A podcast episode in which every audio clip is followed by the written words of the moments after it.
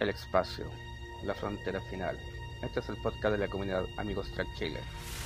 Su misión, explorar nuevas formas de llegar a la comunidad, nuevos amigos y antiguos fans, para ir con valor donde nunca nadie ha ido antes. Otro día más en el podcast de Amigos Track Chile.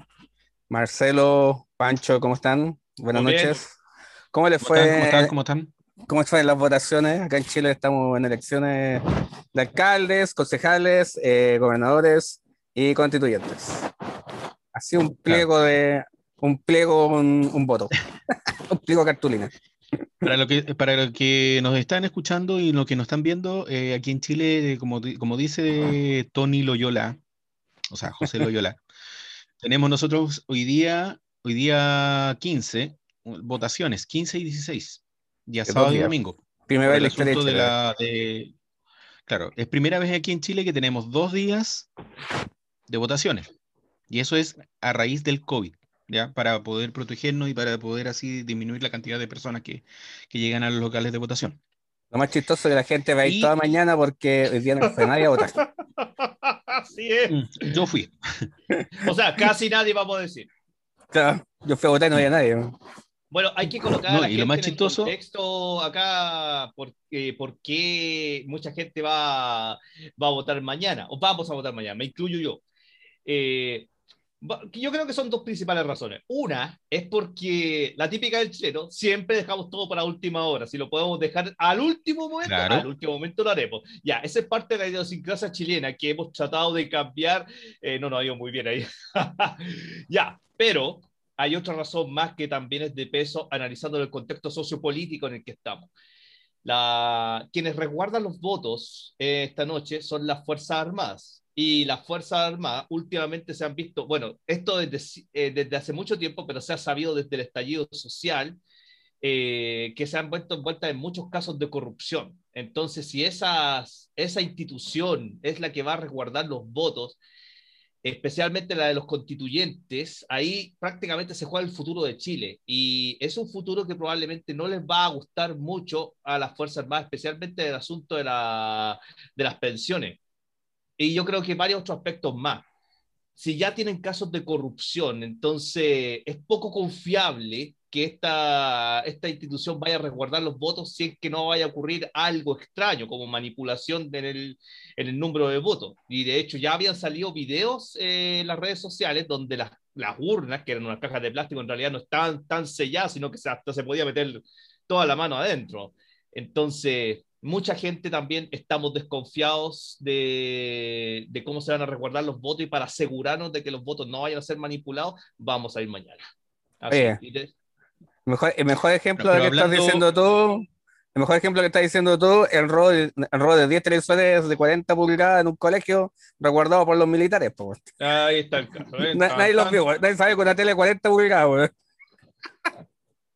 Oye, y eh, hablando de otro tema, digamos algo, algo humorístico, o sea, las papeletas de concejal y de constituyente son tan grandes que yo hasta pensé que los podían utilizar como frazada, no sé, una cosa así. Uh, también eso. Mata a los muertos. Sí, ese- esas papeletas, eh, viste, eh, he Oye, escuchado comentarios oye. de que son, parecen algunos eh, eh, póster, así, pero Oye. son gigantes. Pero lo más divertido de todo es una noticia que estaba saliendo hoy día de cómo aplicaron algunos descriteriados, por no decir otra cosa, eh, la normativa del CERVEL. Porque se supone que las urnas, el voto es secreto, por lo tanto las urnas están tapadas. Esta vez no estaban tapadas, Ah, estaban abiertas. completamente abiertas. Entonces Claro. todos podían ver el, el voto. No, y el otro, y el otro comentario chistoso, hablando de un poquito de humor, de, del el su excelencia del presidente de la República, sacándose la mascarilla delante de los vocales de mesa, eh, pasando, pasando la lengua a la estampilla, haciendo que la estampilla es adhesiva. Viejo idiota, weón. Para no decir otra cosa, weón. Pero hablando de otro tema, hablando de otro tema, digamos, chiquillos, eh, quería empezar de forma distinta hoy día, digamos, en el podcast antes de, empezar- a hablar acerca del tema y lo que tienen preparado ustedes.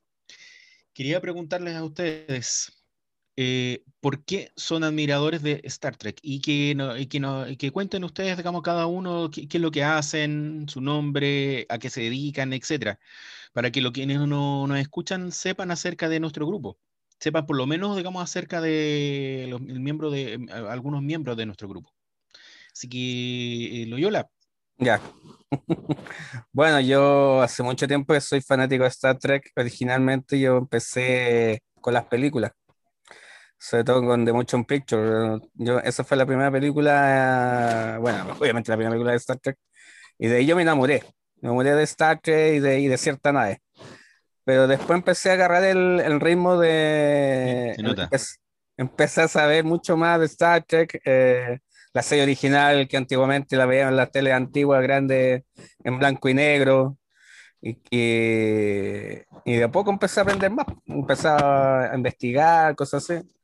Y al final lo que me gusta de Star Trek es que es un, un futuro mejor, o sea, eh, sin guerra, sin, sin guerra, bueno, en la Tierra, en el espacio siguen igual, pero es siempre la, la exploración, eso es lo, lo que, lo que siempre busca Star Trek, que explorar nuevos lejanos mundos, conocer nuevas formas de vida y nuevas civilizaciones, esa es la gracia que tiene, que es cono- de ir Correcto. conociendo otras cosas. Y eso, eso es lo que interesa, eso para mí eso es lo que me llama la atención. ¿Y a qué te dedicas? Eh, ¿qué haces en tu tiempo libre, etcétera? Eh, bueno, soy vendedor de Soymac, eh, estoy a punto de terminar mi carrera de, de técnico en marketing en el Duoc. Tengo aproximo a Buena. cumplir, cua- aproximo cumplir 49 años. Tengo una pareja de hecho acá que está Oh. presente. ¿Eres mayor Eh, que yo? sí, tenemos- Uh, sí. perdón. voy a cumplir siempre, 40 ¿verdad? 49 años voy a cumplir. Y en mis hobbies, bueno, Star, veo Star Trek, juego PlayStation y me he dedicado básicamente a mi, a mi impresora 3D, a hacer naves como loco y bonitos como loco. Así que Y hacerle cariño a la Enterprise. hace eh, cariño, enchulándola cada día, cada día agregándole cosas nuevas, arreglándole cosas para que quede más bella de lo que es.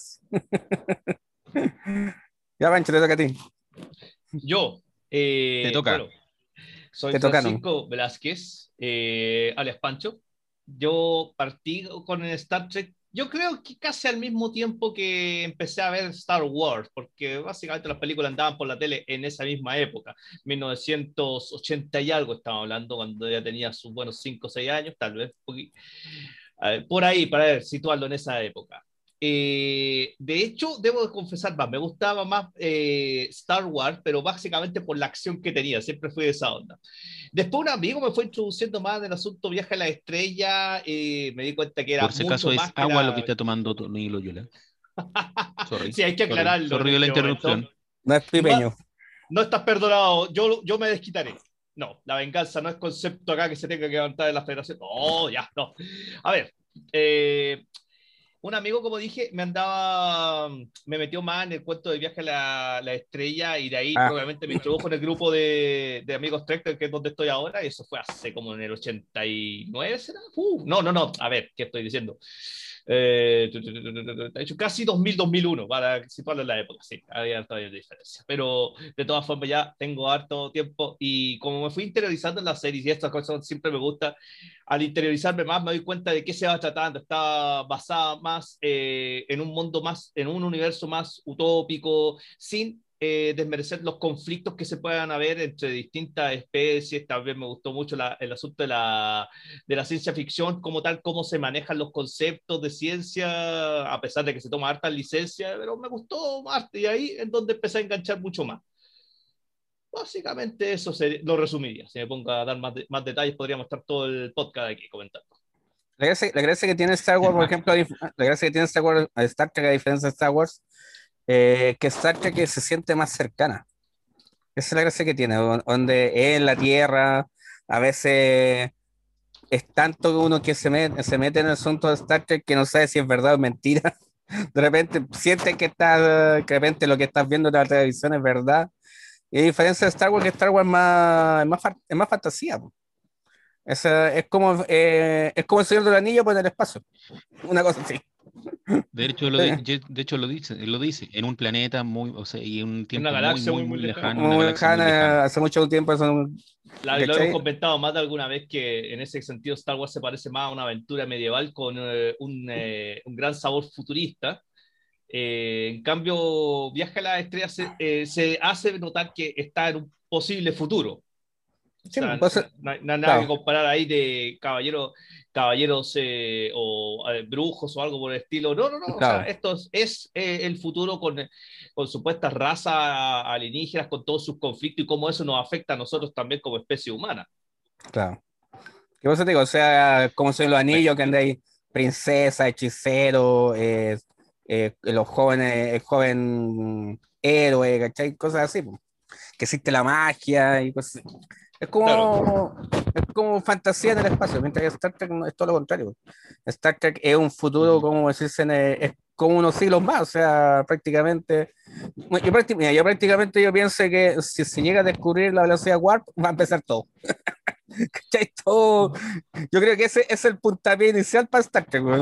Bueno, de hecho, analizando bien, y yo que soy profesor de ciencia, eh, la forma de viaje de más allá de la velocidad de la luz que plantea Star Trek es más realizable que lo que plantea Star Wars, Ah, con obvio. todas las dificultades que pueda tener. Entonces, ahí ya introduce un universo que podría llegar a ser más alcanzable, pero obviamente seguimos hablando de ciencia ficción y mucha eh, especulación. Alguna de esas cosas me doy cuenta, y esa es una de las cosas que más me hace, me hace sentir orgulloso como Trekkie, es que tecnología que yo veo que fue planteada en Viaje a las Estrellas, ahora la vemos en la realidad, la tenemos ahora con nosotros. Y, oh, wow, esto fue inspirado de acá seguramente. O sea, muchas imagina- cosas, sí. imagínate que si se hubiera seguido el trabajo de Leonardo da Vinci hace 400, 500 años atrás, ¿dónde estaríamos? Uh, sí, bueno, Da Vinci O fue sea, en la imagínate- época que- Una separación de equivocada. 400, de 400 años de Leonardo da Vinci al primer vuelo del hombre, o sea, hay 400 años perdidos. Bueno, de ahí podemos especular muchas cosas más. No, y mucho más atrás. Bueno, eh, de partida también tengo, tengo que hablar yo. Yo, eh, bueno, de Star Eh, Trek hace chicos, mucho no sé si me están escuchando, pero creo que Sí, se me te escuchamos. Ah, es que por algún momento. pegado. Yo quedé pegado, yo lo fui pegado a usted. Sí, estáis pegado tú. Ah, ya, yo- nosotros, nosotros te habíamos pegado a ti, pero sí te escuchábamos. Sí, ah, qué raro, me salió un aviso ahí que decía su conexión a internet es estable. Sí, eh, para los que eh, nos están escuchando, hace poco tuve un crash en el sistema y estábamos hablando antes de transmitir y ¡pum! No, es que, Me, des- me desconecté. Es que Pancho está Bueno, lejos, pues Chicos, Sí, estoy en los Andes. claro, está en los Andes. se en llegar la señal. Chicos, bueno, yo admirador de Star Trek, digamos, en realidad empecé, empecé mucho antes ya, eh, pero la verdad, la verdad es que al parecer no me había dado cuenta que era admirador de Star Trek, eh, Star Trek hasta un evento que se hizo en, em, en Quinta Normal, ¿ya? Con el antiguo grupo de Star Trek Chile, que después se transformó, o sea, los que eran miembros se transformó a zona neutral, me parece. ¿Ya? Y después Star Trek Chile eh, convocó a nuevos miembros. Entre ellos llegamos, por ejemplo, llegó, ¿te acuerdas, te acuerdas a, a José, a Marcelo Brito, a varios, ¿ya? Que igual siguen siendo amigos de nosotros, digamos, pero ya no están, ya no están en el grupo. Eh, Pancho y yo somos oh, en este instante como los más antiguos, sin contar a Carla Carrizo y a, Ramón, ¿ya? Eh, bueno, Star Trek eh, se transformó igual en un, en un, em, en un mundo, por así decirlo, que como dice mismo Pancho y como dice José, en un mundo que, em, que es posible un para, para mí, o sea, un mundo, digamos, que ha demostrado en varias, varias cosas y varias- varios capítulos, varios capítulos que es algo que es eh, ciencia ficción, digamos, algo que, eh, que puede ser realizable, inventos que se mostraron ahí, después son inventos, digamos, que eh, hoy en día se están realizando o se van a realizar, digamos, pero vamos caminados a ello. Teorías que se vieron en la televisión y que se enseñaron en la televisión y que uno los, eh, lo- los puede ver ahora más tangibles o, o van a ser más, más tangibles. Eh, es un sueño de un futuro mejor después de toda adversidad, porque igual en Star Trek, digamos, en la historia de Star Trek, digamos, existe, existe igual, eh, por ejemplo, la Tercera Guerra Mundial, etcétera, existe que todo va a empeorar, pero que puede empeorar, pe- empeorar, pero, al, pero a la larga, a la larga, digamos, al- en el fin va a mejorar. Eh, es una esperanza, es una esperanza, digamos, de que llegaremos a un mundo mejor. Exacto. Yo, bueno, tengo 45, 45 años. eh, eh, yo me dedico al área de la salud, ya eh, soy matrón, tengo dos hijos. Eh, en este instante me estoy dedicando a hacer ecografías, ¿ya? y siempre me ha gustado, digamos, lo que es la tecnología. yo creo que en parte por eso yo creo, digamos, que empecé a dedicarme y me metí en esta cosa de la ecografía. Porque es tecnología es utilización de, de, un avance científico que es la, que es la ecografía. Y, me interesó estar en realidad, como, como yo les decía, por, por eso, porque es una esperanza. Y, y, me interesa y estoy acá, digamos, en el, en el grupo, estoy acá con, con todos ustedes por, por, un sentimiento también de, de apego y de, de, amistad también que nos une. Eh, y por eso eh, me encanta y, quiero que esto siga y perdure más eh, como grupo, más allá de nosotros mismos. Y eso es lo que a mí me gustaría. Que esto siguiera más allá de nosotros mismos. O sea, igual nosotros vamos a seguir haciendo amigos, qué sé yo, eh, en un futuro, en un futuro quizás digamos, dejemos de, participar al, 100%, digamos, en, el, en el grupo, pero eh, siempre mantener el contacto y siempre estar, eh, estar unidos y siempre estar comunicándonos. Y que el grupo no muera. Obvio que no. Y ese es el espíritu que, que, a mí me gustaría como que, que siguiera. Eso. Y ahora... Mm, estaba, viendo, estaba, viendo los, los, tres cagados de la vista. Gracias, Pancho. estaba viendo los tres, ah, los, tres, los tres cagados de la vista. Y no es chiste. Bueno, bueno, hoy día tenemos un tema. El tema. Eh, un, perdón, paréntesis. Eh, Adelante. Eh, José, ¿hay algo raro en tu cabeza? Sé que hay un fondo de pantalla ahí, pero es aparece un, ente, es un ¿Mm? ente. Es un ente que tengo. Ese que estoy. Voy a tomar tu cabeza, no sé, aquí como lo estoy viendo con, con una luz en... Eh, Eso, es una virgen con, con, con, el niño. No, es una virgen con el niño. Ah, está siendo guiado por una entidad superior. Ah, ya. Sí, ahí está ahí. Ahora quedaste congelado.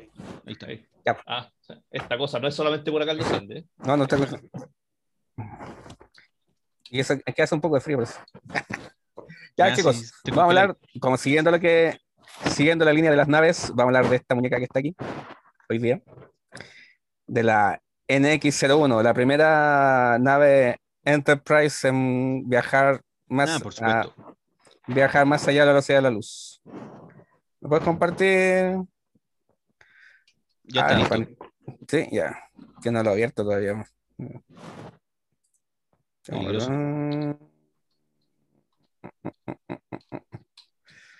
Ahí están. Ahí está el muñeco.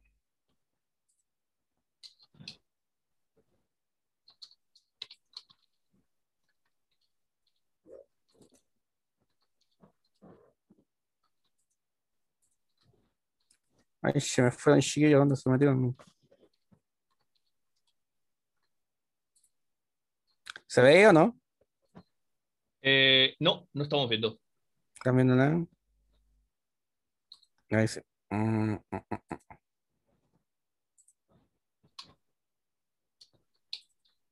ya, ahí sí.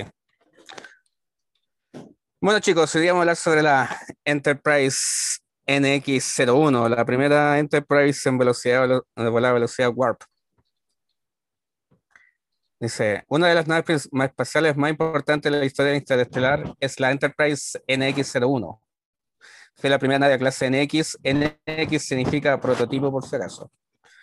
Es el, es Enterprise, confirmado en la Tierra Unida como una fuerza interestelar legítima, legítima y causó una revolución sin precedentes en las facciones políticas de los cuadrantes alfa y beta allanando el camino para la creación de la Federación Unida de Planetas. El Enterprise fue la primera nave de la Tierra equipada con velocidad Warp, de motor Warp 5. Acá están todas las características. recordemos que el motor Warp fue, el motor Warp, no la propulsión Warp, fue inventada por Henry Archer, el papá del capitán Jonathan Archer. ¿Se acuerdan de él? Claro que sí fue el inventor de, la velocidad Warp, o sea, del motor Warp. La gracia que tiene el motor, a diferencia de lo que es la propulsión, es la misma comparación de un avión a chorro con un turboventilador o un turbo, un turbo reactor. Lo que hace que el- la constante del viaje, que el viaje sea continuo, ya que la, la propul- solamente la propulsión te llega hasta una cierta distancia. A diferencia con el motor Warp que es infinito. Esa es la gracia que, es la gracia que tiene. Es como un, es un- una O sea, funciona de forma permanente. Funciona en forma permanente, exacto. Es- Esta fue la primera nave en, en volar velocidad Warp 5. Recordemos que la línea Kelvin, eh, la, la USS Franklin volaba a velocidad 4. ¿Se acuerdan? Se supone que tendría que haber sido la anterior a esta. La anterior a esta, claro. Cuando estaba todavía de partida en la línea Kelvin, todavía no estaba formada lo que era la, la Federación, todavía no era Tierra Unida. O sea que eh, Mm. esto debe ser que un poco más avanzado que lo que la que la Franklin, por eso tiene una línea muy parecida. No contaba, por ejemplo, cosas que no, que no contaba en comparación con las otras naves. Por ejemplo, hay que hacer la característica, una característica de una cruzada de exploración, distan- eh, largo 230 metros de largo, de ancho 135,8, alto 34,3, tiene un peso de 355 mil toneladas métricas. Tiene Está 82 sonando tu oficiales. micrófono. Sí, está sonando bastante raro. ¿Sonando? ¿Sí? ¿Ahora me escuchan? Sí, Así como que lo estáis pasando la mano por encima, sabemos que no sé si. Ah, que se- no, es la ropa. Ah, manténlo ahí. Eh, claro. El sonido se está haciendo un poco molesto. Velocidad estándar, velocidad estándar 4.5 y velocidad máxima Warp 5. Y su armamento si- tiene Aunque se supone, perdona, ¿Sí? aunque se supone que, en la, que, la, que en los capítulos se ve cuando viaja a Warp 5, empieza ya como a corcovear, ¿ah? claro, pues empieza a Si tú ves, digamos, los capítulos, empieza a corco- corcovear, digamos, como si fuera, como, como estuviera en el límite ya. Claro, es que la diferencia que tiene, por ejemplo, con las otras naves de la Federación, que hay más adelante la Federación, que esta Enterprise no tiene escudos protectores. Como la No, otra, Tiene una cosa Tiene- llamada ahí. eh, la- Polarización. la polarización una casco. polarización, claro, es una polarización electromagnética. Nunca lo he entendido bien, así que si puede explicar eso sería bueno. Si es que puedes. Vamos a ver. Me un mensaje. ¿tú? Sí, ahí le están enviando el mensaje de la polarización. Mm, mm, mm, mm, mm. Claro, la diferencia que tiene, que, por ejemplo, la polarización que usa el electromagnetismo para desviar lo que es la, los, los torpedos y, la, y los phasers. Claro que nada resulta mucho, igual se, resulta bastante deteriorada de repente en, en ciertas batallas. Esta, por ejemplo, usaba otro tipo de torpedo Mira. al principio.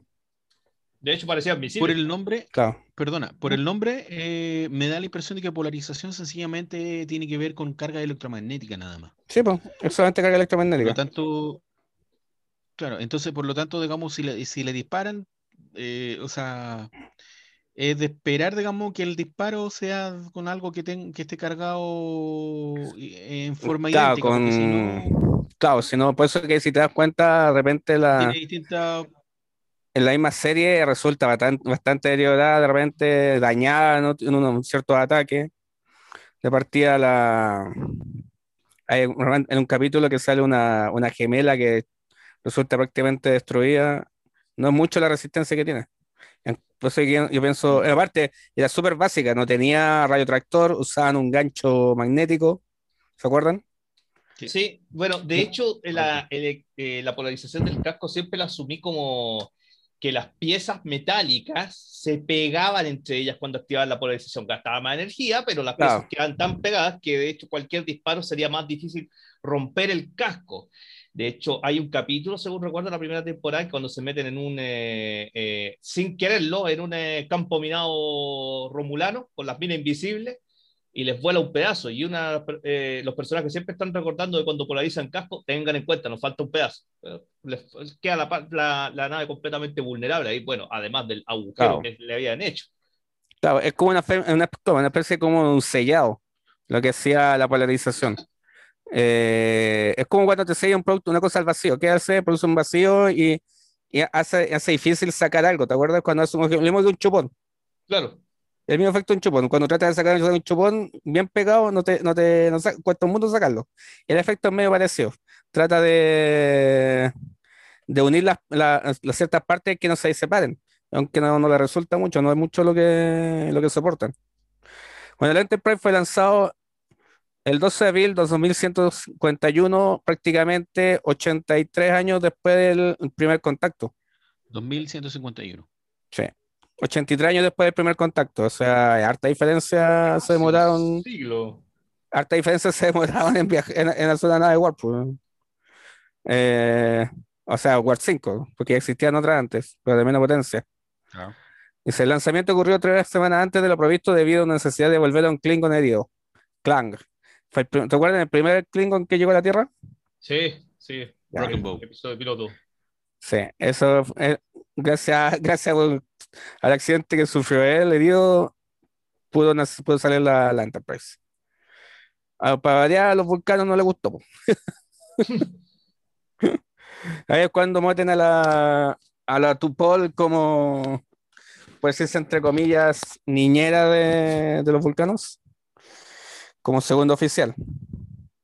Hacer viaje, a, hacer viaje llevar Al a- final al- le empezó a- le- les pasó como el tiro la culata, eh, por la culata en realidad. Y en, sí, Claro. en todo Y caso. la, la Tepol empezó a, por así decirlo, entre comillas, se enamoró de los humanos, Exacto. por no decir que de uno de ellos. De uno en particular. De partida, cuando se, se lanz- cuando se lanzó la, la Enterprise, no estaba todavía lista. ¿Le suena en algo eso, no? se, Pa- se parece, parece algo repetido en alguna ocasión. parece que se, se parece a otra Enterprise que no, no tenía nada cuando salió. La- la- Salió- los, los torpedos no están probados, los Pfizer tampoco, y más encima al mes siguiente se libraron una batalla. No se, instala- no se instalaron hasta septiembre del 2151, qué extraño. ¿eh? Típico de la, la federación. ¿eh? Aquí no había federación. No, aquí no había federación, todavía no existía. Aquí tenemos el puente de la, por el eso puente de la, de la Enterprise. Pero ya, o sea, en, de, de Tierra Unida a Federación no cambiaron mucho las cosas, pues, con las naves. weón. Dice, después, dice la- después del ataque de Xindi a la Tierra en marzo de 2153, la Enterprise fue llamada de vuelta a casa, llegando el 24 de abril. O sea, estuvo dos años fuera. Aprovechando su estancia en la Tierra, la nave fue equipada con los nuevos torpedos de fotones. Ahí cuando la primera, la primera nave que pasa con torpedos de fotones. Con los clásicos torpedos que conocemos nosotros. Una, Perdón que te interrumpa, pero siempre me he preguntado por qué los torpedos fotones, o sea, es una tecnología o, o todos los torpedos se de aquí en adelante se empezaron a llamar fotones hasta que los cambiaron por los torpedos quantum. Pero ¿por qué duraron tanto los torpedos fotones en- es y, que par- y no cambiaron esa tecnología? Es que lo partida los, los torpedos fotones fue como lo máximo en tecnología de torpeo. O sea, es una- en sí es una, una bomba de antimateria.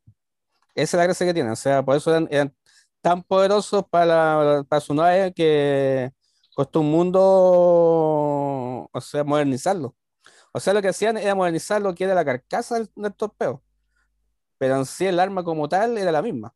Si te das cuenta en la, si te das cuenta en la serie, en la serie Enterprise, por ejemplo, con los torpeos que salían en, en TNG, inclusive cuando, cuando la Enterprise de la película Generaciones, los torpeos son básicamente los mismos.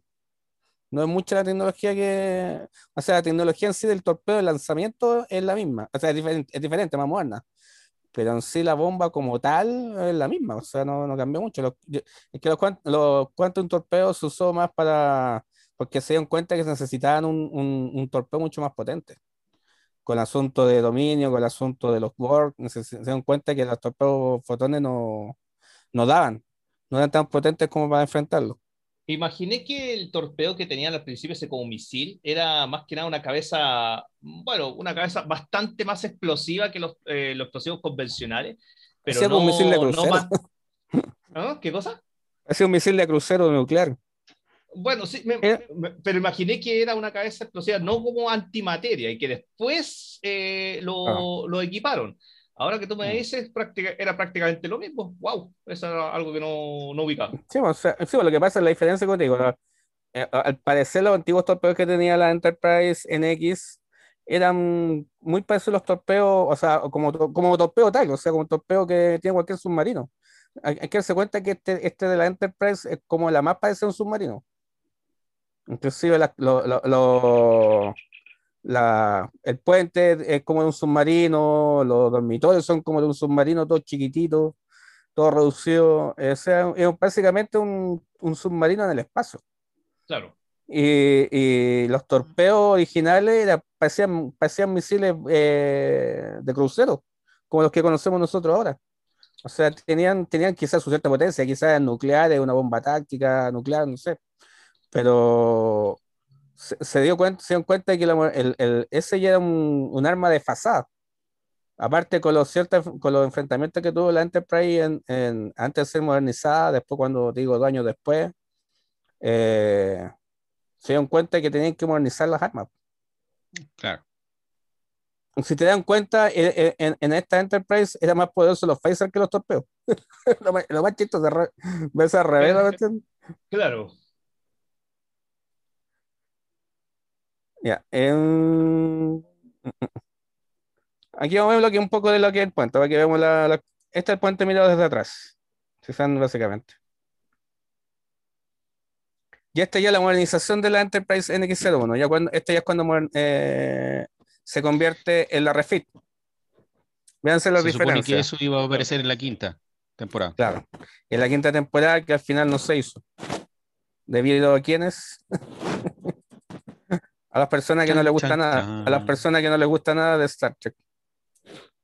Igual la ven, por eso Igual- claro, igual la ven, pero- gente, pero igual la ven. Dicen, no nos gusta, pero igual la ven. Claro. Por ejemplo, después, después de la, del, de la exploración que hizo la Enterprise, eh, volvió a la Tierra y después de enfrentarse contra la, buscando la arma Cindy, final fue fueron recibidos como héroes. eh, muchos de los colegios fue puesto con su nombre. En el año 2154, un grupo de rebeldes aumentados robaron una nave de presa Klingon y mataron a toda su tripulación. Dice, los Klingon amenazaron con la guerra a menos que los aumentados fueran apresados. El Enterprise fue relanzado con Arik Sun a bordo de tratar de cazar los bordes del Sindicato Orión. Después de varias escaramuzas, la intercepción, eh, interceptó interceptó de Orión, los aumentados encontraron a la Enterprise se llevaron a Arik Sun a bordo de su nave para poner rumbo a Connell Station. La Enterprise lo persiguió, pero no pudieron evitar que Sun co- cogiese miles de embriones aumentados. Sun puso a, rumbo a Brian Patch, no obstante, los aumentados se rebelaron contra él y puso en rumbo a una colonia Klingon, la que soltaba multitud de patógenos de la atmósfera. El Enterprise llegó a tiempo de detenerlos, destruyendo a ellos y la ave de presa. Cuando la embajada de la Tierra de Vulcano fue bombardeada, el Enterprise fue mandado al sistema al mando de Vulcano, declaró que los sinaditas estaban detrás del ataque. O sea, estas son todas las aventuras que, tuvo, que ha tenido la, la Enterprise.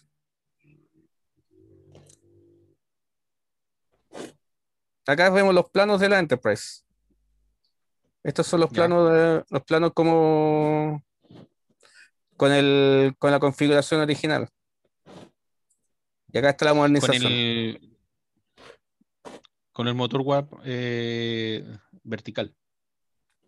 Eh, horizontal. Este es el motor warp. Y estos son los, los- los tubos hacia, los- hacia los, los propulsores. Este es como básicamente, este es como bien primitivo, un, un, warp bien primitivo, y horizontal, no es como los clásicos tubos, ver- tubos verticales de, de TNG. Este prácticamente, prácticamente era un, prototipo, un motor de prototipo, o sea, era, era poca la prueba que, que tenían.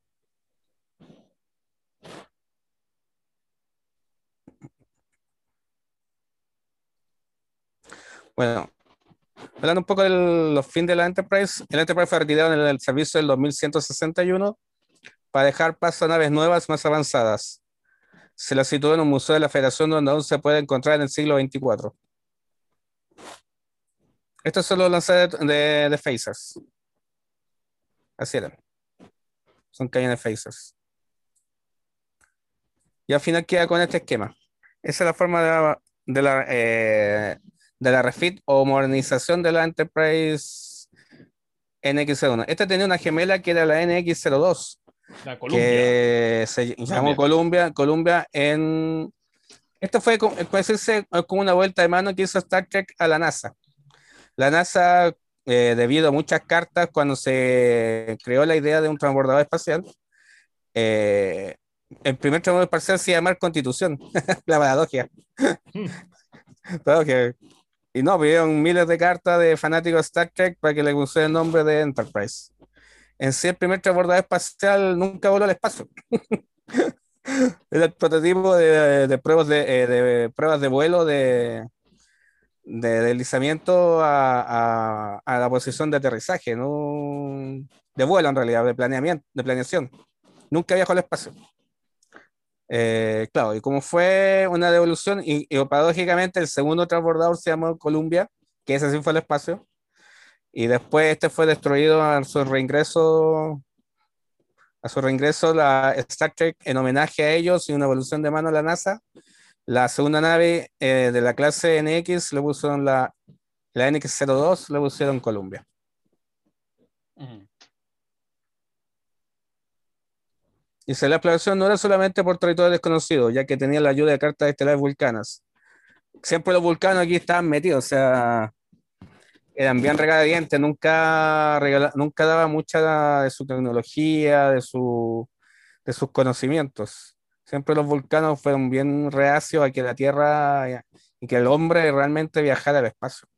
Tenía su razón, que eso lo explica uno de los personajes en algún capítulo. A ver cuál es.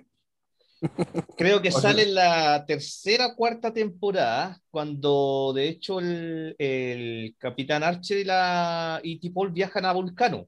Eh, creo que tenían una invasión con los, o algo así con los romulanos, tenían un problema con los romulanos que están ahí mismo en el planeta, o se deja ver que están. Bueno, el personaje Sarek le dice algo al, al capitán Archer en ese instante, le dice, que la Tierra ha logrado en pocas décadas lo que a los, eh, lo que los vulcanos le ha tomado siglos. Y no muchos vulcanos lo ven eso como algo bueno. Entonces mm, ahí exacto. se deja ver un poco, ah, por eso es que los vulcanos le tienen como así como, así como recelo a, lo, a los terrícolas.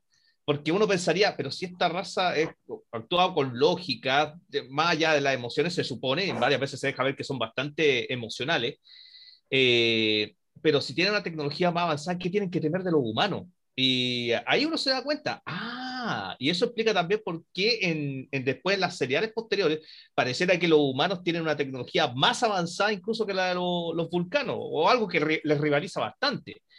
Porque si los vulcanos tenían más avances técnicos, entonces, ¿cómo la especie humana logró equipararse con ellos? Eh, las seriales posteriores se ve eso. Ahí, claro. esa, en esas simples líneas, ahí se deja ver por esto era. Por esto es que era que los vulcanos tenían recelo, por eso los humanos claro. parecen avanzar más rápido. Es que lo que pasa es que esos son los años perdidos de Star Trek, de partida, imagínate, o sea, desde, la, desde el primer vuelo de la, de la Fénix a esta son 83 años. Eh, la, la, serie Enterprise con la serie original, inclusive con Discovery, está cerca de los 90 años de diferencia, o sea, igual hay, hay, hartos, hay harto espacio de tiempo perdido que no se sabe qué es lo que pasó ahí.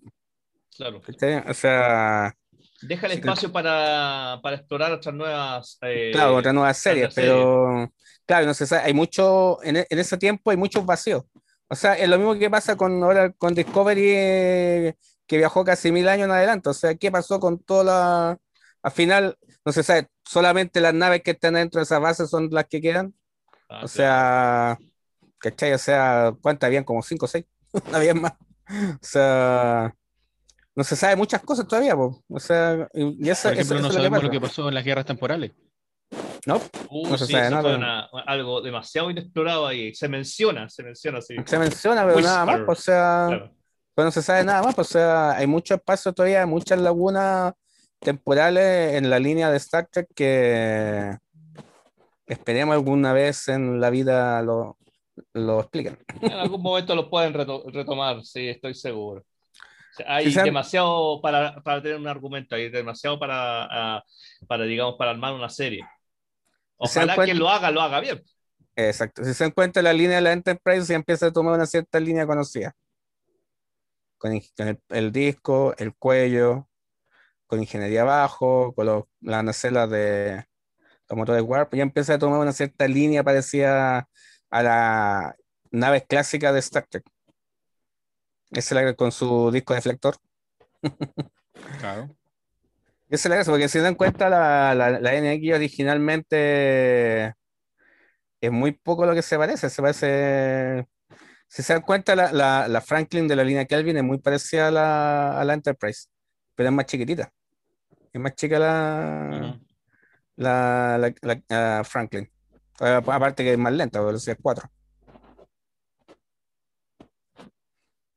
Y esa es la historia de la Enterprise NX01.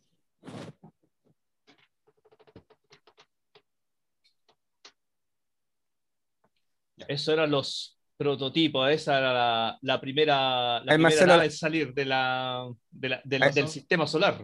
¿Qué pasó? ¿Y qué vamos a mostrar, Marcelo? Ahí está. Este, este igual que el, igual que el Kiko, weón. ¿Cachao? Cuando Wow. Oye, Oye, eh, grandote, yo creo que a tu niño, Marcelo, se le hace come niño las manos para tratar de manipular esa nave. Oye, Y tú tienes este- que tener esa cosa, pero bajo siete llaves para que no lo alcance. e igual que el Kiko cuando llegaba con el, llegaba con su ovni. ¿Te acordás?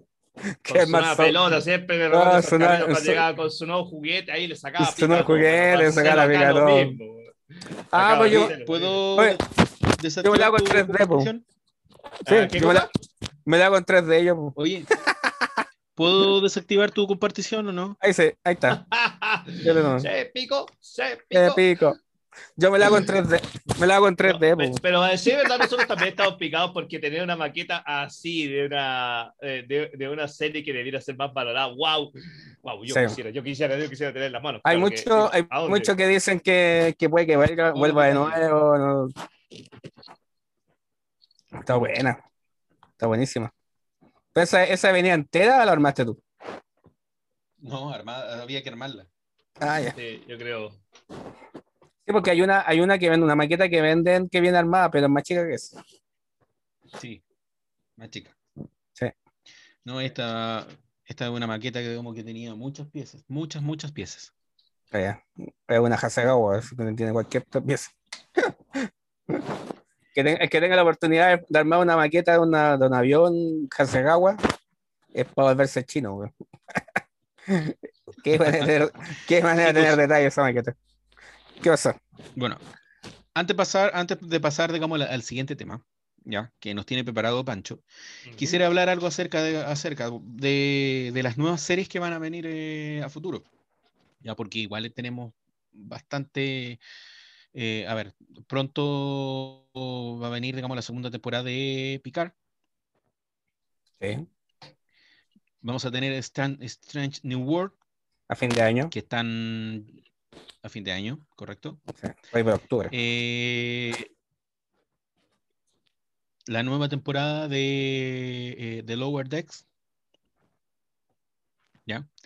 Y tenemos, tenemos también a Prodigy, Prodigy que está pensado, según lo que sabemos, a lo, está dado, según lo que sabemos, claro, al segmento más infantil. ¿Ya?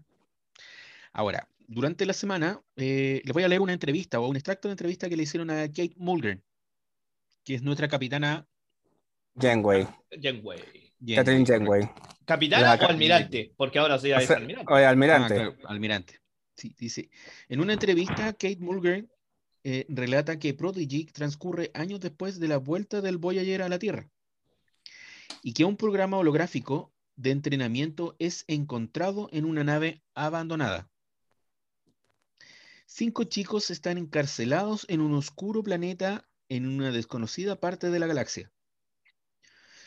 Da a entender que, o sea, un, podría ser el cuadrante Delta, ¿Podría ser? el mismo cuadrante donde se perdió. La, la voy a llamar. Claro, y eso daría pie para que, porque ¿qué hace el, el programa holográfico de la capitán, de, o capitán o almirante? No vamos a ver ahí esta vez la sé, pero ¿qué hace cap- la- el personaje de Janeway ahí? Correcto. Bueno, eso se va a ver en la serie. Entran a la nave y al tratar de hacerla funcionar, aprietan un botón y, hola chicos, veo que están un tanto atras- atascados aquí. ¿Puedo ayudarlos? Es la capitana Janeway en forma holográfica. Realmente creo que va a capturar la imaginación de los más chicos. Y si se pueden sentar con sus madres y padres, quienes me vieron en live action, es decir, en, la serie original de Voyager, mejor dicho, vamos a obtener un asunto familiar para ser compartido. O sea, la idea es capturar eh, nuevos fanáticos, ¿ya? Nuevos fanáticos de niños, ¿ya? Y que esto se convierta, digamos, también, o sea, en una, en algo familiar. O sea, los mismos niños van a preguntar, ¿y dónde aparecía ella antes? Y ahí, mira, hijo, aquí está una de las buenas seriales, Voyager. Correcto. Así que tenemos harto material, digamos, para, para ver. Todavía hay mucho, mucho que ver, digamos, de Star Trek, de nuestra serie favorita. Y ahora hay que dar el pase a ti, Pancho. ¿Cómo estás, Pancho? ¿Cuál es tu tema? Muy, muy bien, de acá de los Andes. Bueno, yo iba a hablar de, ya que estamos hablando de la Enterprise NX, eh, es inevitable mencionar al capitán Jonathan Archer, que fue protagonizado por Scott Bakula, que está ahí, ahí lo estoy señalando. Bueno, Sí, ahí, casi le metiste eh, el dedo en la nariz. Casi, casi. Bueno, sí.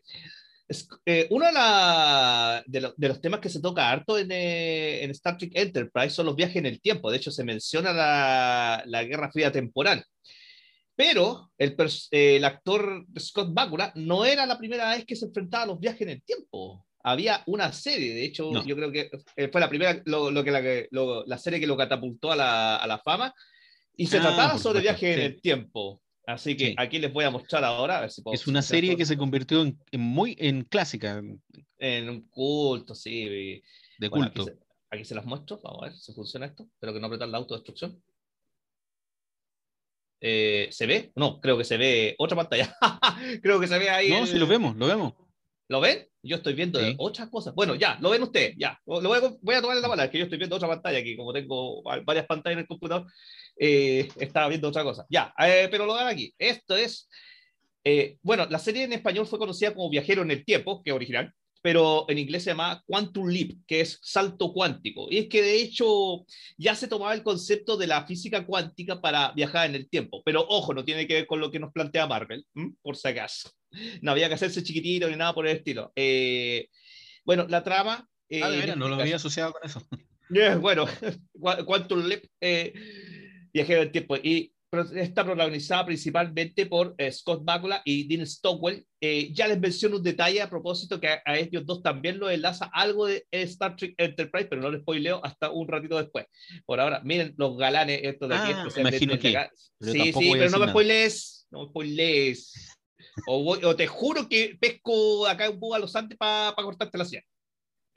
De los Andes acá a Santiago, eso cuesta. Bueno, ya estamos en fase 2, de hecho, ya no costaría. Hay un buen año ahí, Ana. Hay un buen año en 1972. Sí. Y hay otro buen año, 1979. Bueno, ¿y por qué aparece toda esta serie de años? Bueno, viaje en el tiempo. Vamos a ver de qué se trataba un poco eh, la, la trama de esta historia. Fue estrenada el 26 de marzo de 1989. Constó de cinco temporadas con 96 capítulos. Tuvo una...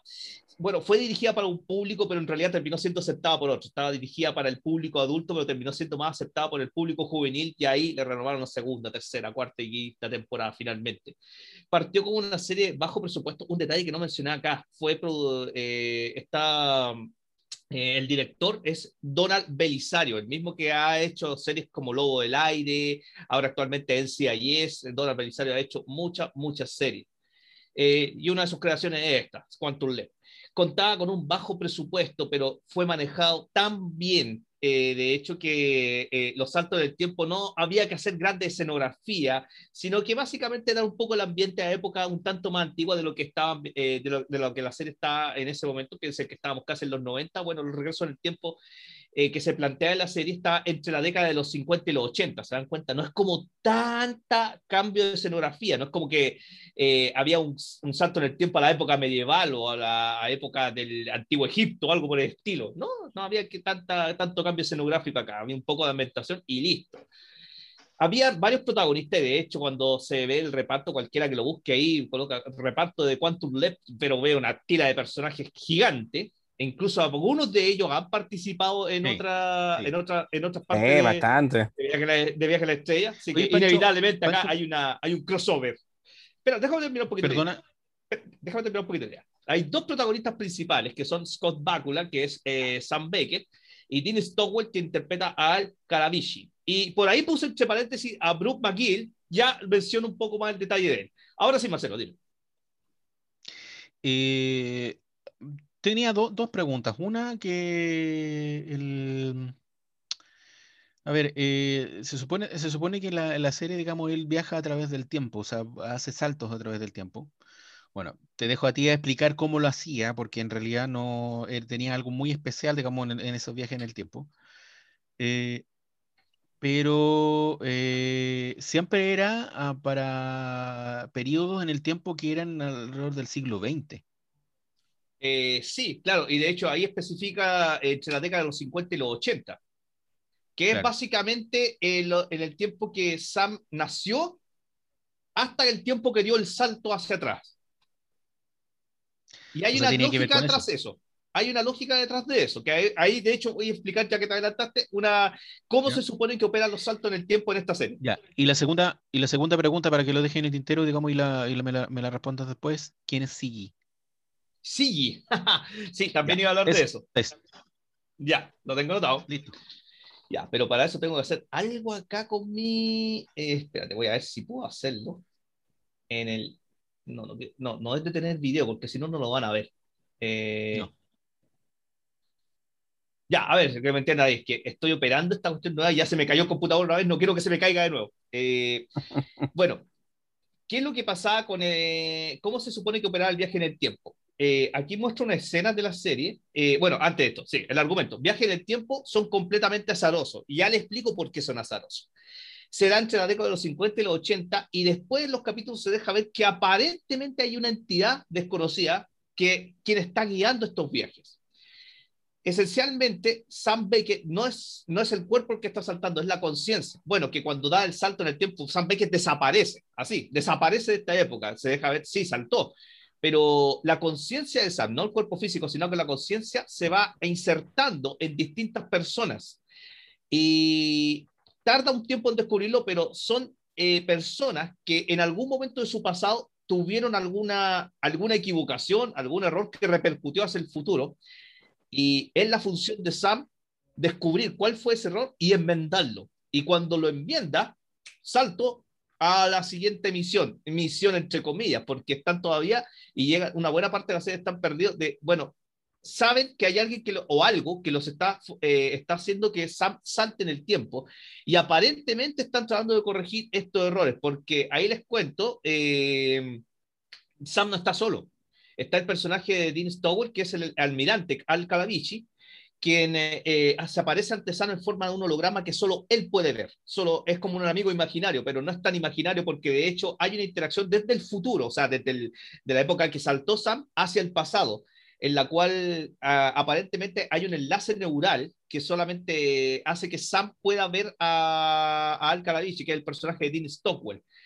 Eh, y él le va explicando distintas cosas que averigua sobre, eh, sobre los pers el, la persona que está, a la que está encarnando y quién están alrededor. Y ahí, entre medio de la conversación que se da entre ellos dos, logran averiguar qué es lo que pudo haber sido, qué es lo que pudo haber estado mal para que puedan corregir ese posible error. Y de ahí, cuando se da ese cambio, salto en el tiempo a la siguiente misión. Eh, parece así como, oh, saltan los dos al mismo tiempo. No, de hecho, Sam salta eh, y el eh, Al Calavici en el futuro, o más bien en el presente, voy a hablar así de esa forma, eh, tienen que rastrear dónde, se puede, eh, dónde puede estar Sam, y ahí es donde entra el juego Siki también. Ahora, ¿cómo se...? Mm, dime. Para nuestros amigos, como, para que entiendan más o menos el asunto de la conciencia que se mete en otra persona, como dijiste tú, en la película Wonder Woman en 1984 pasa algo parecido. Cuando el personaje este que hace Chris Pine, la conciencia, o sea, la, como, la, como el espíritu, cuando la Mujer Maravilla pide el deseo que vuelva, la, la, la, el, el, la entidad del de personaje que hace Chris Pine se mete en otra persona. Él cuando se ve en el espejo se ve, ve a otra persona, pero la Mujer Maravilla ve a Chris Pine. ¿Cachai? Entonces es como es una cosa así.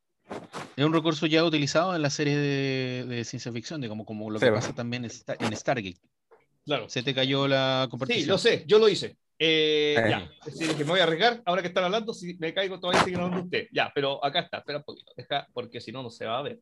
Ya, Ah, por ahí sí, por ahí sí. Ya, no se cayó. Estábamos Ya. bien, entonces ya estoy manejando esto. Bueno, ¿qué es lo que pasa? Lo dejan ver en la serie, al menos los primeros capítulos lo dejan ver así, imaginando que esta es la línea de tiempo que- donde esta parte es el punto de nacimiento de Sam Beckett y esta, esta punta de acá es el momento en que da el salto.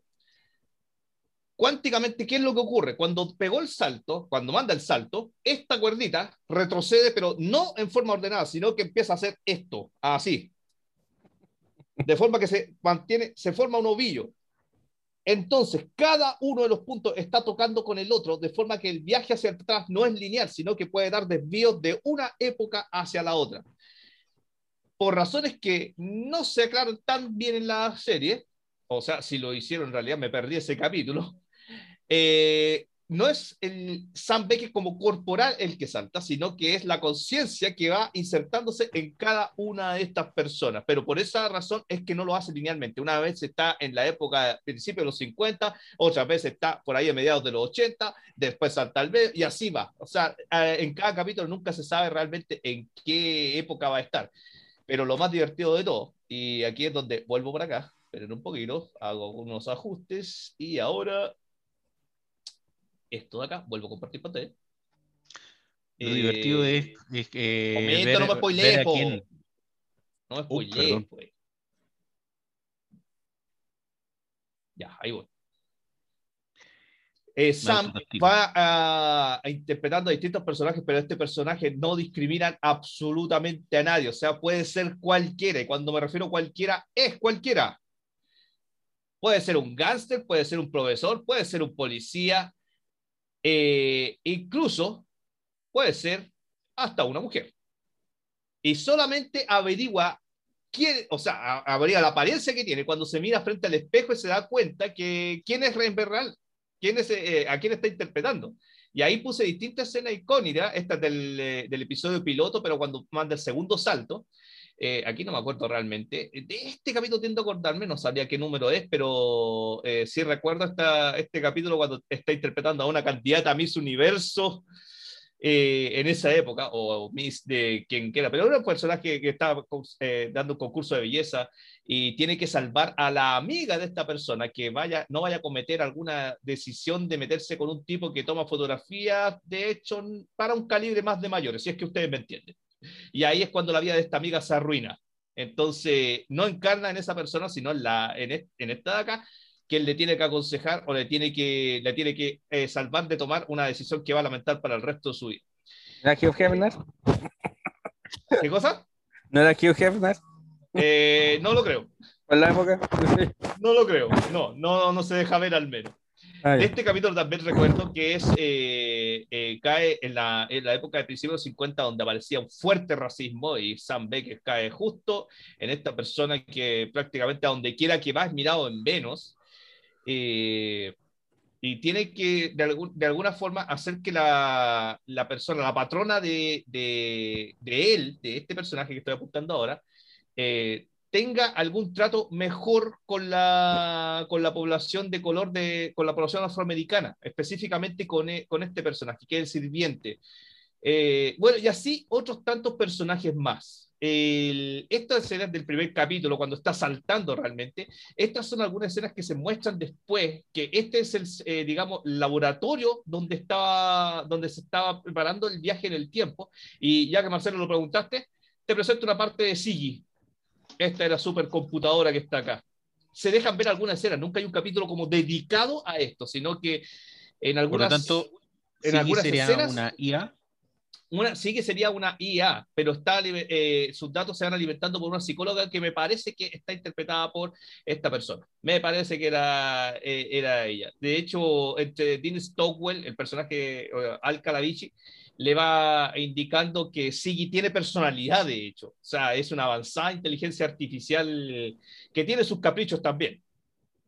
Eh, se deja ver que parece que la inteligencia artificial tiene personalidad de hombre. Creo que hay un capítulo donde eh, el personaje de Alcalavici ne- dice, sí, está medio, medio desesperado. Que necesita otra computadora y dice, un buen par de discos compactos. lo deja ver de esa forma. Y ahí uno interpreta, ah, era varón. Bueno, rescaté estas, eh, estas imágenes de, eh, de, los distintos capítulos donde se deja ver que Sam, el personaje de Sam Beckett puede ser, de hecho, se mete en el cuerpo de cualquiera. Y siempre, bueno, generalmente vamos a decir, generalmente aparece el personaje de Stockwell vestiendo en forma completamente estrafalaria. Así, se ve que está en otra parte. De hecho, ahí al fondo se puede ver, miren, eh, la vestimenta que usa, que usa Scott Bakula y tiene Stowell atrás como una pinta de gángster y aquí parece que por la pistola que lleva un personaje de la ley. Y Dean Stowell atrás siempre con un portátil que esa era la forma en que se comunicaba con Siggy, eh, va siempre atrás de él. El personaje de Alcalavici siempre se presenta como un holograma, por lo tanto, los otros no lo ven. Sam lo ve, pero lo puede atravesar si quiere. O de hecho... Parece que... ¿Mm? Oye, me parece, digamos, que eh, en algunos capítulos se ve que sí hay otras, otros eh, individuos que lo pueden ver. Ah, claro, tiene razón, los niños. Hay algunos capítulos los animales. Los animales también. Hay, hay algunos capítulos donde se, se, muestra que Sam Peck llega a una familia y hay una, una niñita, un niño, que dice que hay alguien más al lado de él. Y los más grandes se preguntan, ¿dónde no hay nadie? No, si hay alguien, no me agrada. Dice, me acuerdo un capítulo ese que va a 1981. Creo que fue el primer capítulo que vi donde eh, Sam va a una época más allá del año 80, que por eso me llamó la atención. Eh, y no se sabe por qué, pero el Alcalavici al menos menciona o deja ver que aquellas personas inocentes o que son, de, que son inocentes de corazón pueden verlo. Así recordando un poco, haciendo la referencia a este cuento que, de este rey que se coloca un, un, supuestamente un traje y los dos sastres le dicen que solamente las personas inteligentes lo ven, pero no hay nada, no hay nada. Y pero para no quedar de tonto, el resto de la gente dice, oh, sí, hermoso el traje, pero no hay nada, el rey está completamente desnudo. Hasta que una niña menciona ahí en ese cuento, el rey está completamente desnudo. O sea, un niño no mentiría. Bueno, lección del cuento. En estas distintas escenas, esta pertenece al capítulo final, de hecho, eh, ella personifica la esposa de, de Al. Bueno, eh, Al Caravici tiene una historia también por detrás. No es científico, es un militar que, cuya vida tomó un giro inesperado y tuvo, una, un, tuvo bastantes problemas a nivel personal. El proyecto este que estaba, en el que estaba Sam Beckett era la oportunidad para, digamos, reivindicarse y bueno, ocurre toda esta serie de situaciones que, que al final, eh, entre las vueltas de la vida, Sam, una de las cosas que hace es arreglarle la vida personal a, a, a Al.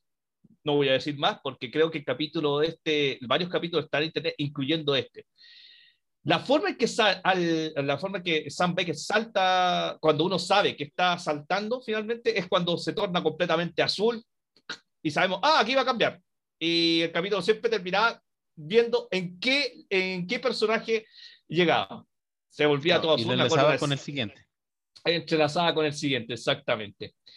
Ahora, ¿por qué mencionaba a Bruce McGill? Eh, ¿Por qué le coloca acá entre paréntesis? ¿Será Dios? Bueno, aparece particularmente en el capítulo final y se deja ver que él es probablemente la fuerza misteriosa que ha estado guiando a Sam Beckett entre los distintos saltos. De hecho, en este capítulo en particular, Sam Beckett salta como Sam Beckett. Así como está.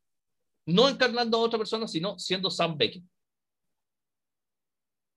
Como dije, no quiero contar más. Eh, bueno, ¿cómo están actualmente estos personajes? ¡Ah! Se me queda esta escena. Temporada 1. Dean Stowell y Scott Bakula otra vez juntos.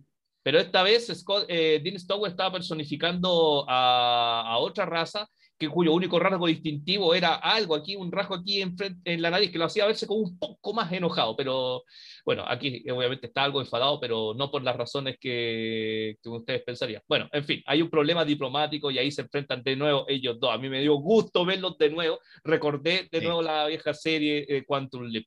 ¿Cómo están ahora? Se los presento. Dan Stowell, Scott Bakula en la actualidad. De hecho, Scott Bakula ahora igual ha part- participó en, eh, en, eh, en la serie CSI. Claro, CSI eh, New Orleans, Miami. que creo que... New Orleans, Miami, perdón. New Orleans, New Orleans. NCIS, de hecho, no CSI, NCIS. Hay una diferencia. CSI es la que tiene que ver más con los detectives, laboratorio, eh, NCIS tiene que ver más con los problemas, de la, eh, problemas policíacos que tienen que ver con la naval y bueno, está, está en la división New Orleans. De hecho, como protagonista. Claro, como protagonista. Está como el, creo que terminó esa serie con unas siete temporadas bien recientemente. bueno, ahí están ellos dos, así como están actualmente. Eh, eso sería respecto a Quantum Leap. Eh, es una serie que eh, eh, es de culto, ya, ya pertenece a, a, las viejas series de culto y es por todos los medios recomendable. Es una serie simple, una serie bastante sencilla y con más de alguna enseñanza por detrás. Yo les recomiendo que la puedan ver. No sé si estarán todos los capítulos en internet, pero al menos en YouTube me puede dar cuenta que habían varios capítulos. Eh, eso, eso, y que puedan ver especialmente las situaciones graciosas cuando Sam encarna a, personas que de repente no se siente bastante incómodo de interpretar, a veces se queda también en situaciones incómodas. Bueno, en fin, puede pasar de todo. Eso es lo, más, lo más bonito de la serie, que podía pasar de todo dependiendo de la persona a quien encarnara. Bueno, aquí en Chile la dieron en el canal, ¿en qué canal? En Canal 13. En el Tele 13. Tele 13. 13. Canal 13, que sí, correcto. Y eh, de todas maneras, eh, no me acuerdo si la dieron hasta el final. Eh, yo recuerdo haber visto el capítulo final en, la, misma, en la misma emisora, en el Canal 3. Y así como que lo, de chiripazo lo pesqué. Entonces, es una de las series, una de las pocas series que la televisión chilena lo ha dado hasta el final. Claro. Ni siquiera, ni siquiera eh, X-Files la dieron hasta el último capítulo. Sí, un gran problema con la, con, la emisión de serie acá en este Menos Star Trek. Menos Star Trek que en TNG nunca la dieron completa. Voy ayer, por ejemplo, eh, le dieron la primera temporada nomás. Sí, pues Enterprise también, no la dieron completo. Por suerte ahora tenemos las ciudades de streaming y ahí podemos desquitarnos nosotros. Eh, eh, esa, bueno, para quien no esté escuchando desde afuera, es una razones también por qué la televisión chilena ha perdido tanta... No hay nada bueno ahora. Ya prácticamente acá en Chile ni, la, ni las pescamos porque eh, encontramos las ciudades en streaming, además que la televisión chilena con una cuestión de censura de repente cortan cierta escena y me interrumpen con comerciales bien molestos. Bueno, en fin o se reinventan esos tipos o realmente van. Ahora voy a hacer turca, no ahora. Claro. Voy a hacer turca. Bueno, chicos, eh, ha sido un gusto, digamos, este podcast con ustedes. Eh, Con todos ustedes. Con Pancho, con Tony Loyola, con, con José. ¿Ya? Eh, un saludo a Francisco, ¿ya? Que no ha estado con nosotros por un asunto familiar, que mm. pronto estará con nosotros, digamos, y fuerza, Francisco. Un saludo a Cristian, a Cristian que gracias a él, si no fuera por él, también nos ha este podcast y varias cosas, digamos, que hemos hecho, eh, no, no, se habrían hecho. Un saludo a, a, a Gonzalo y Fase 2, y a todos los de fase 2. Eh, un saludo, a, un saludo a nuestro amigo. Eh, correcto. Un saludo a nuestros amigos auditores. Un saludo a todos eh, quienes son parte de Amigos Trek Chile. A Remeras Rojas de Argentina. A todos los que nos escuchan. Y, a la Federación Iberoamericana de Star Trek. Federación Iberoamericana de Star Trek. A, que pertenecemos. Eh, Y especialmente a aquellos que, que nos siguen y que están suscritos, digamos, a nuestro canal. Y los invitamos a seguir, digamos, suscritos a nuestro canal y obviamente darnos consejos, darnos opiniones. ¿Qué les gustaría escuchar en este podcast? ¿Qué les gustaría ver? Eh, y qué les gustaría saber también de Star Trek y de nosotros. Así que muy buenas noches. Larga vida y prosperidad. Larga vida y prosperidad. Y nos vemos en un próximo podcast. Nos vemos. Engage.